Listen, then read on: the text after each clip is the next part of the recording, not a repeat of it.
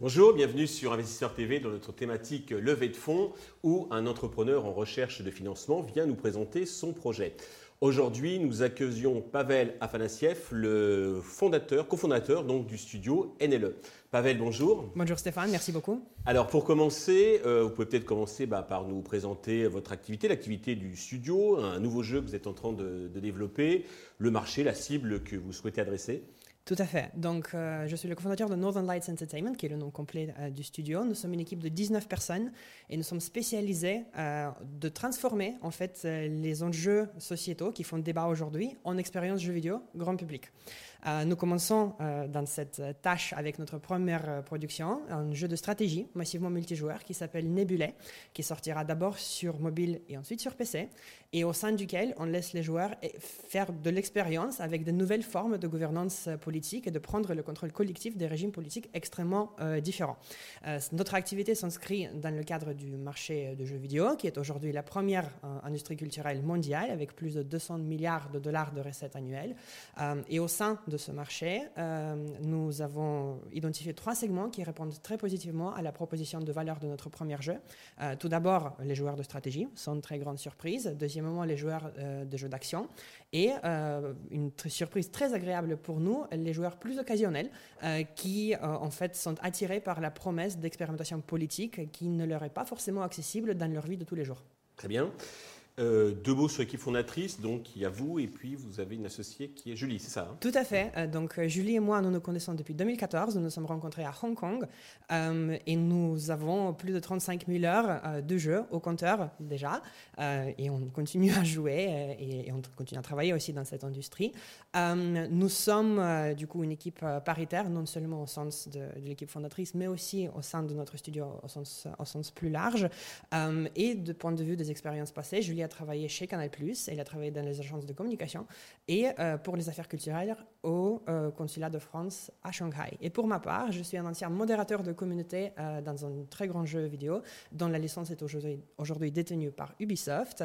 Et j'ai aussi travaillé en tant que RH et ensuite en recrutement chez Amazon et chez PayPal. Très bien. Alors vous disiez effectivement c'est un grand marché, mais il y a beaucoup d'acteurs. Comment vous positionnez donc sur ce marché par rapport à ces acteurs? Quels sont vos avantages, vos spécificités? Nous avons fait l'observation que les interactions politiques entre les joueurs au sein des jeux massivement multijoueurs sont en fait la clé derrière la rétention très long terme et la rétention des joueurs. Et en fait, basé sur cette observation, nous constatons aussi que la plupart de ces interactions politiques entre les joueurs ont lieu en fait hors du jeu même et ne sont pas intégrés en tant qu'expérience, en tant que mécanique de jeu. Et c'est exactement sur ce segment-là que notre premier jeu, Nebulae, s'installe. Euh, et au passage, je devrais ajouter que ce n'est pas tous les jours que, que, nous avons une équipe fondatrice qui est spécialisée dans la politique et les sciences sociales, parce que nous sommes alumni de Sciences Po Paris, avec Julie, euh, qui euh, travaille là-dessus. Et un dernier élément, nous nous différencions aussi par le fait que le jeu sort, d'abord sur mobile et ensuite sur PC. Et donc, il y a cet aspect cross-platform que notre concurrence ne couvre pas. D'accord. Justement, concernant le business model, je crois que vous avez plusieurs sources de recettes. Exactement. Donc, il y a trois business models, sources de revenus, si vous voulez, qui sont prévu. Tout d'abord, euh, le premier modèle que nous avons déjà validé, euh, en fait, c'est la vente des objets virtuels au sein du jeu, donc les personnalisations d'apparence, comme Fortnite, comme League of Legends. Exactement. Euh, et on y reviendra sur notre attraction un peu plus tard.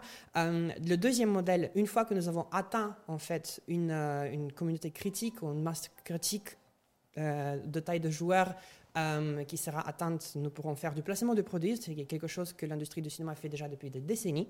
Euh, et finalement, euh, troisième source de revenus, en fait, nous avons déjà été approchés par le ministère des Armées ainsi que les cabinets de conseil ici en France qui sont très intéressés par le potentiel de Nebulae en tant que solution de gestion de crise, mais aussi de simulation des risques géostratégiques et géopolitiques. D'accord, très intéressant.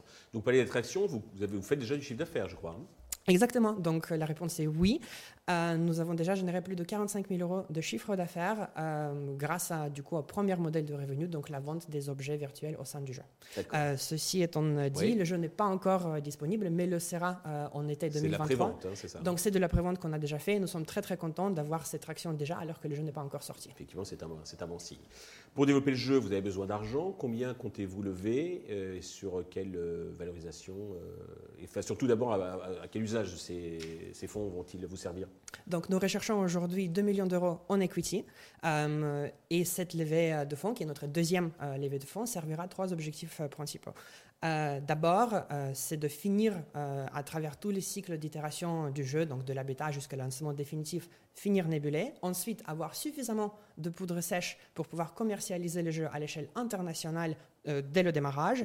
Euh, et ensuite, euh, le troisième objectif, et c'est un peu l'idéal, aussi pouvoir lancer un deuxième cycle de production, donc la prochaine production du studio, une fois que Nebulae sera commercialisée. D'accord. Sur quelle valorisation comptez-vous lever cet argent? Comment l'avez-vous fixé? Et à quel stade d'avancement êtes-vous de cette levée? Vous avez des, des marques d'intérêt qui ont été exprimées?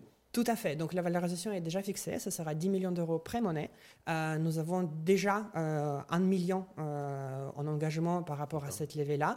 Et la valorisation a été fixée. Nous sommes en fait dans la moyenne euh, du secteur selon Crunchbase, c'est pas qui est notre source principale.